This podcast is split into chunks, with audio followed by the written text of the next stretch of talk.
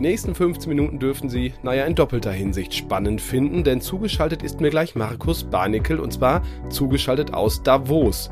Dort hält er Vorträge zum Thema, wie Mittelständler KI für ihr Wachstum nutzen können und naja, wird uns natürlich auch berichten, wie mittelständische Belänge denn dort in Davos überhaupt noch wahrgenommen werden. Markt und Mittelstand, der Podcast. Deutschlands Stimme für Familienunternehmen. Aktuelles und Zukunftsthemen rund um den Motor der deutschen Wirtschaft. Mit Thorsten Giersch.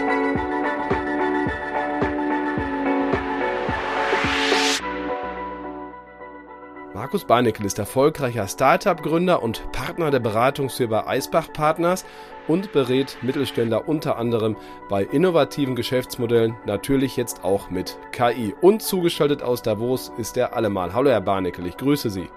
Ja, hallo Thorsten, ich grüße dich auch. Ein Grüezi aus Davos.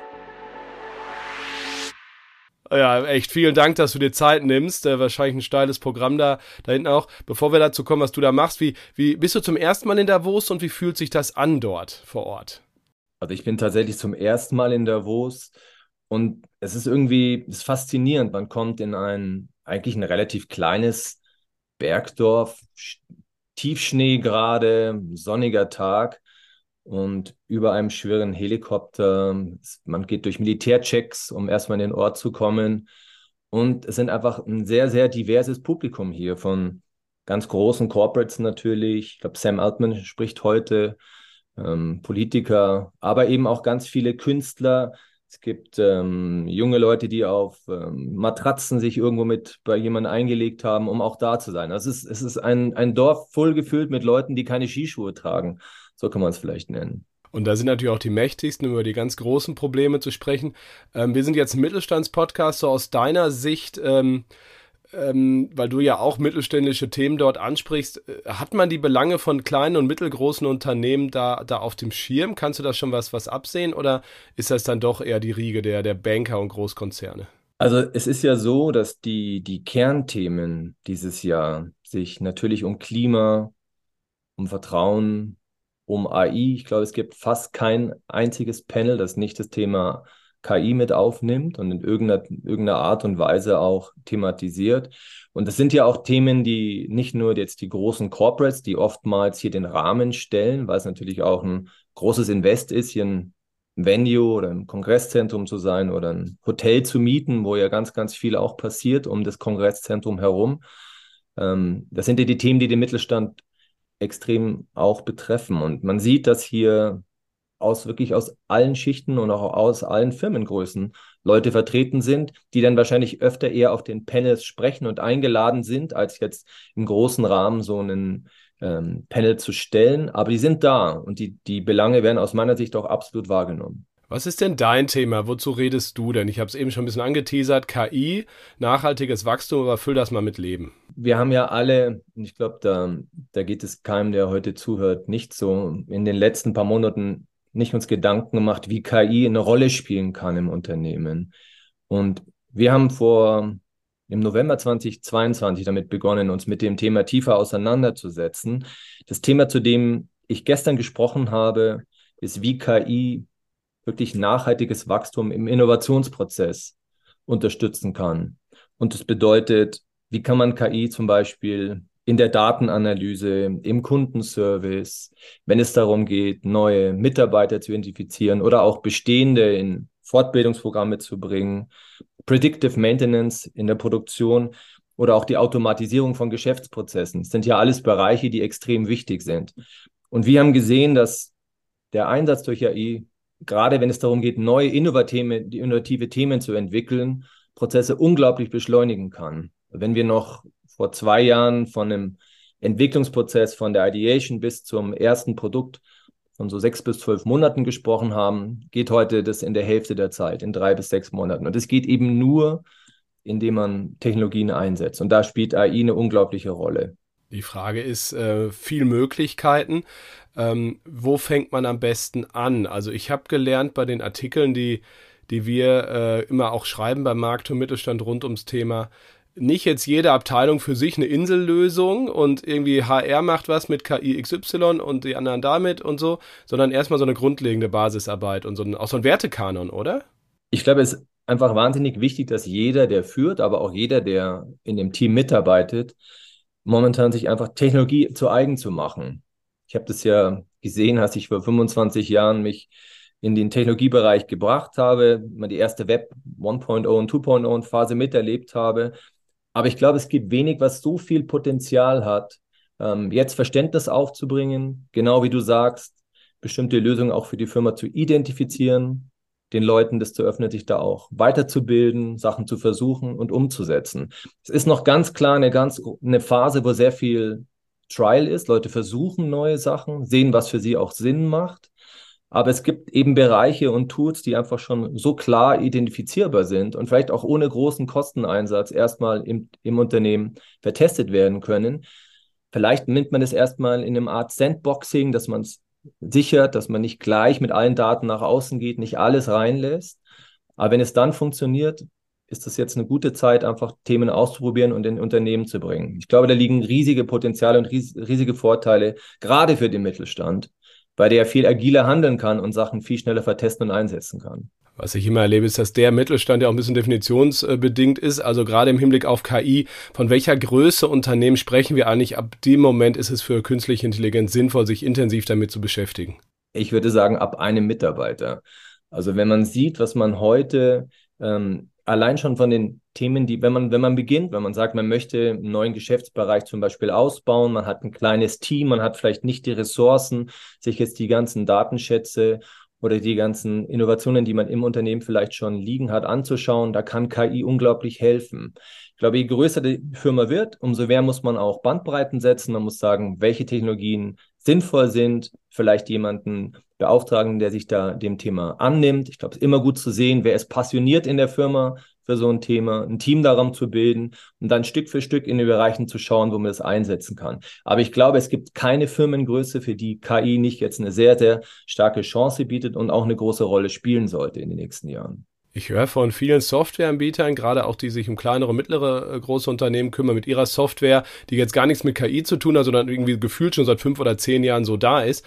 Mensch, die, die kleinen und mittleren Firmen machen ja nicht mal das. Also die sollten doch erstmal damit anfangen und nicht jetzt sich total um KI kümmern und diese, äh, naja, Quick Wins nenne ich das jetzt mal, äh, zu vernachlässigen. Siehst du da auch einen Widerspruch, so wie die den da konstruieren, oder ähm, ist das vielleicht in einem Rutsch zu erledigen? Also viele sprechen ja und haben für viele Jahre über digitale Transformation besprochen.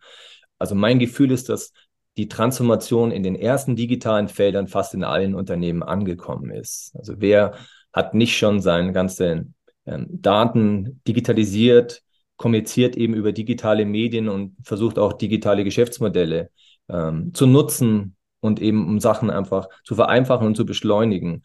KI ist ja eine sehr intuitive Technologie. Also wenn man jahrelang für alle Themen, die eben im Web und 1.0 und 2.0 auf uns zugekommen sind, sehr viel Technologie erstmal lernen musste, da waren sehr viele Hindernisse, glaube ich, dass ähm, KI Sachen deutlich einfacher macht. Man kann durch Spracheingabe, egal in welcher Sprache, in kürzester Zeit unglaublich gute Ergebnisse haben. Das Wichtige ist immer bei neuen Technologien, dass man schon ein gewisses Grundverständnis von einem Thema hat. Und wenn man dann noch KI on top setzt, dann hat man wirklich einen Gewinn. Wenn man sich zurücklehnt und sagt, ich überlasse das jetzt alles der KI, da gibt es extrem viele Beispiele, wo das nicht funktioniert. Aber ich glaube, da haben wir genug Talente in den Firmen, die sowas so anwenden können, dass es auch ein schneller Anwendungsfall identifiziert werden kann, ohne jetzt die Hürden zu haben, sich mit einer großen neuen Technologie erstmal auseinanderzusetzen. Deswegen glaube ich wirklich, selbst wenn man vielleicht bestimmte andere Sachen überspringt, es macht Sinn, sich jetzt dem KI-Thema zu widmen und die Tools und die Möglichkeiten, die manchmal ganz intuitiv und leicht sind, in Firmen, in Firmen anzusetzen. Kann es vielleicht sogar sein, dass die disruptive Kraft von KI-Lösungen, weil vielleicht können die ja viel mehr und dreimal um die Ecke gedacht, auch mein Geschäftsmodell, das vielleicht damit auf den ersten Blick nichts zu tun hat, disruptieren, ähm, dass das echt unterschätzt wird. Also du, Davos ist ja jetzt auch ein Ort, wo aus anderen Ländern nicht jetzt nur China und USA da, da viele Firmen sind, viele Vertreterinnen und Vertreter sind. Ähm, kriegt man das da auch so ein bisschen mit, dass vielleicht jetzt äh, Weltregionen, die man noch gar nicht so auf dem Schirm hatte, als Wettbewerber des, des guten Hidden Champions aus Deutschland, plötzlich durch KI vielleicht sogar echt richtig schnell aufholen und überholen können? Also erstmal habe ich schon das Gefühl, dass generell in Davos sich sehr viel auch darüber gekümmert wird, wie wir in Europa wieder stärker werden, stärker werden können. Ja, wir haben ja gesehen, was durch Corona passiert, wenn man sich zu abhängig macht, auch von Lieferketten, von Lieferanten, von Technologien aus anderen Ländern, die auf einmal dann nicht mehr zu, zugänglich sind. Wir alle wissen auch, dass wir in der Zeit sind von politischen Wandeln. Es stehen große Wahlen an dieses Jahr. Ähm, es gibt Krisen in der Welt. Und ich sehe schon eine gewisse Rückbesinnung wieder auf Firmen, auf Stärken, die wir in Europa haben. Nichtsdestotrotz, du hast vollkommen recht, hier sind Leute aus der ganzen Welt. Wenn man durch Davos ähm, läuft, hört man die unterschiedlichsten Sprachen. Man sieht auch, dass die Leute aus den unterschiedlichsten Ländern kommen. Ich glaube, es bietet eine riesige Chance ähm, in der Weiterbildung. Ich glaube, dass Leute in diesen Ländern, sei es jetzt Ländern, die noch keinen Zugang hatten, Entwicklungsländer, Leute, äh, Länder mit schlechter Bildung, einen unglaublichen Sprung machen können, um Leute auszubilden. Ich glaube, wir haben einen sehr großen Mangel in Deutschland an qualifizierten Arbeitskräften. Das könnte auch eine große Chance sein für Deutschland, Leute so wieder in den Arbeitsmarkt zu bringen. Ich sehe eigentlich keine große Bedrohung, dass wir dieses Rückgrat, das die deutsche Wirtschaft ja groß gemacht hat, der Mittelstand, und die hoffentlich durch AI sich einfach wieder nochmal stärken, nochmal neu aufstellen, vielleicht auch, auch neue Märkte wieder erschließen, weil Sprachen sind zum Beispiel keine Hürde mehr. Ähm, und auch in der Geschwindigkeit, die man noch nie gesehen hat. Ich glaube eher, es ist eine große positive Chance für den deutschen Mittelstand als eine Bedrohung aus dem Ausland. Jetzt hast du mir mal eine schön notierte Frage vorweggenommen, dann, aber ich gehe da auch noch mal tiefer drauf ein. Äh, Sprache ist keine Hürde mehr. Das ist ja ein unfassbar wichtiger Punkt weil die Fachkräftegewinnung in aller Herren Länder für Deutsche insgesamt, gerade auch für den deutschen Mittelstand, so unglaublich kompliziert ist, wir sie aber brauchen. Ja, jetzt äh, fällt vielleicht wirklich im internen Schriftverkehr geht's ja schon los. Vielleicht werden wir, was den, den Vis-à-vis-Austausch angeht, auch noch so ein bisschen wie Knöpfchen im Ohr Universal-Translator von Star Trek äh, oder ähnliches auch noch erleben. Aber ich glaube, das ist echt ein Gamechanger oder dieses ganze Thema Sprache bei KI. Also ich glaube, es gibt zwei, zwei ähm, Ebenen dabei. Die erste ist, früher musste man ja um einfach diese neuen, tollen Systeme, selbst mit der Suche, die ja auch schon wahnsinnig viel KI inzwischen beinhaltet, man musste ja immer noch eine Tastatur haben, man musste schreiben können, man musste irgendwie verstehen, wie das funktioniert. Und das Zweite war, die meisten ähm, Systeme waren ja auf bestimmte Sprachen begrenzt, in denen die wirklich gut waren. Das war Englisch, das war Spanisch, Französisch, natürlich Deutsch. Und heute kann man ja wirklich, egal mit welcher Sprache, kommunizieren. Man kann ja wirklich im, in, im Real Life, also man kann wirklich One-to-One -one mit jemandem sprechen, der eine ganz andere Sprache spricht und er spricht eben dann Deutsch mit mir, obwohl er selber Bahasa oder andere, andere Sprache ähm, in den Computer reinspricht. Und das nimmt natürlich unglaubliche Hürden weg. Ähm, die kann man einerseits nutzen im Kundenservice, man kann ganz anders Kunden ansprechen man kann aber auch Mitarbeiter einstellen, die vielleicht vorher durch die Sprachqualifizierung gar nicht in Frage gekommen wären. Die können sich wiederum auch viel besser weiterbilden und können auch das Geschäftsmodell verstehen, was man umsetzen möchte. Und ich glaube, wir alle kennen das Bottleneck im Engineering. Ich glaube, jede Firma, ob der Tech-Stack jetzt sehr hoch ist oder nicht, hat immer wieder Bedarf für Engineering-Themen. Also ich spreche jetzt über Programmierung gerade und da war immer, waren immer zu wenig Leute da. Das waren immer die Leute, wo man versucht hat, ähm, gute Leute, Talente zu identifizieren. Das hat gedauert, sie bekommen. Tja, jetzt können wir auf einmal auf der ganzen Welt nach solchen Leuten suchen, weil wir einfach mit denen ganz einfach kommunizieren können, erklären können, was wir wollen und einfach viel schneller ein Ergebnis erzielen. Also ich glaube, die Sprache ist auf, zumindest in der jetzigen Phase und AI hat noch ganz viele andere Potenziale, aber ist zumindest der Bereich, wo man sehr schnell schon sieht, was das für einen Impact haben kann und in allen Unternehmensgrößen. Markus Barnecke war das aus Davos. Und ich finde, vielen Dank dir erstmal. Ich finde auch ein echter Mutmacher, wenn wir in den Nachrichten Davos dieser Tage sehen, es sind immer die großen Krisen und Politiker, die irgendwelche Lösungen suchen.